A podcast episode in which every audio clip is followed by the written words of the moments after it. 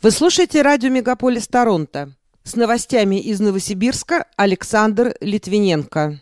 Сбежавших зэков задержали в Новосибирске. В Новосибирском госуниверситете прокомментировали пожар в колледже информатики. В законодательном собрании поддержали идею создания пешеходной зоны на улице Ленина. На развитие туризма в Новосибирскую область направят больше денег, чем год назад, а синоптики назвали, когда именно пройдет первый весенний дождь в столице Сибири.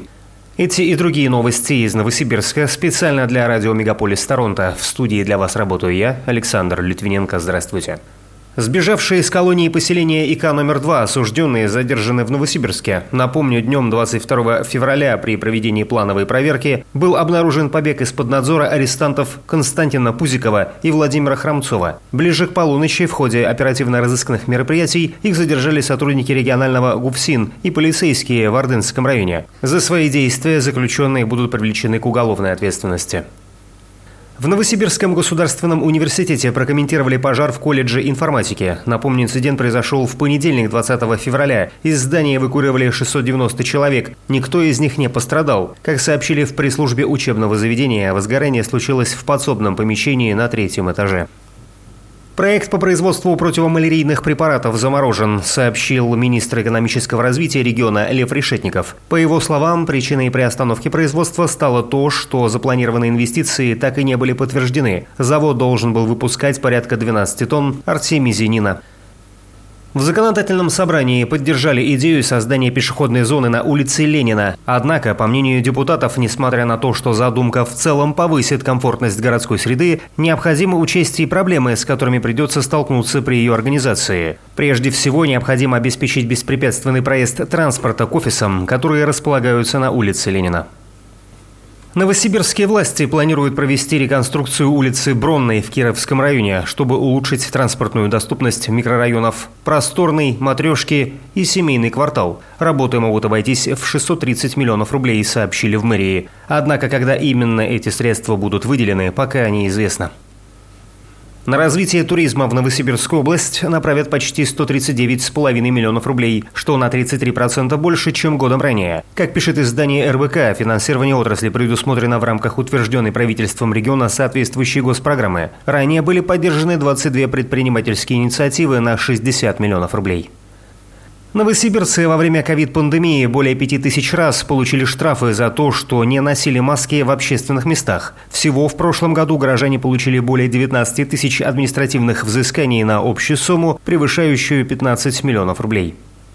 С 1 марта получателей социальных выплат станет больше. Появятся и новые меры поддержки. Акцент будет делаться прежде всего на помощи людям с небольшими доходами, а также тем, кто оказался в сложной жизненной ситуации. Напомню, в этом году появилось единое пособие для семей с детьми. Все больше услуг можно получить дистанционно. Кроме того, со следующего месяца работодатель будет обязан оплачивать проезд вахтовиков от пункта сбора до места проведения работы и обратно. Компания «Российские железные дороги» готова выделить инвестиции на разработку проекта городской электрички в сибирской столице. Одним из этапов рассмотрения предложений – перспектива сообщения между станцией Новосибирск-Главный и аэропортом Толмачева, в ходе которого эксперты сформируют выводы о целесообразности проекта. Информация о сроках реализации, стоимости и эксплуатационные характеристики будут известны позже. Реконструкция треугольного квартала на улице Серебряниковской, который выкупил девелопер Тимур Сатаров, будет продолжена. Ранее комиссия одобрила предложение повысить этажность заброшенного научно-исследовательского института измерительных приборов имени Коминтерна. К заводу прибавят три этажа, а внутри него разместят две стеклянные башни высотой несколько десятков метров. Ранее строительство высотных зданий в упомянутом квартале не допускалось. Первый весенний дождь ожидается в марте. Самые популярные погодные сервисы прогнозируют жителям Новосибирска раннюю весну. Сильных морозов в следующем месяце не предвидится. Вероятность снегопада и дожди в 20-х числах марта. Воздух в дневные часы будет прогреваться до плюс 2 градусов.